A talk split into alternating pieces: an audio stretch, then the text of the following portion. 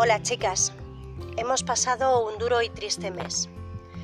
Tenemos que mirar al futuro no con resignación, sino con alegría y esperanza, porque esta es nuestra esencia. Como sabéis, he dedicado a mi pequeña tienda muchos años de mi vida, comprometiéndome con vosotras, poniendo el corazón muchas veces para solucionar vuestras dudas y otras veces eh, alguna inquietud también. Conozco a vuestros hijos y en muchos casos a vuestros padres. Nos hemos regalado momentos únicos de felicidad, con gincanas, fotos, magia, fiestas, globos y sobre todo, y lo más importante, hemos sido solidarios. Esto no puede caer en saco roto. Mis recursos, como los de cualquier trabajador, son limitados. Yo, nosotros, el pequeño comercio en general, no puede competir con gigantes.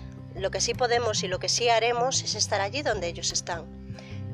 Pero a diferencia, os ofreceremos un servicio real de cercanía, de excelencia, resaltando la importancia de cuidar lo pequeño.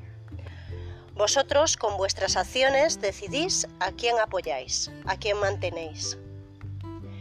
Y bueno, gracias amigas. Con esto me despido. Espero volver a ponerme a vuestro servicio el próximo 11 de mayo. Nos vemos prontito. Besos.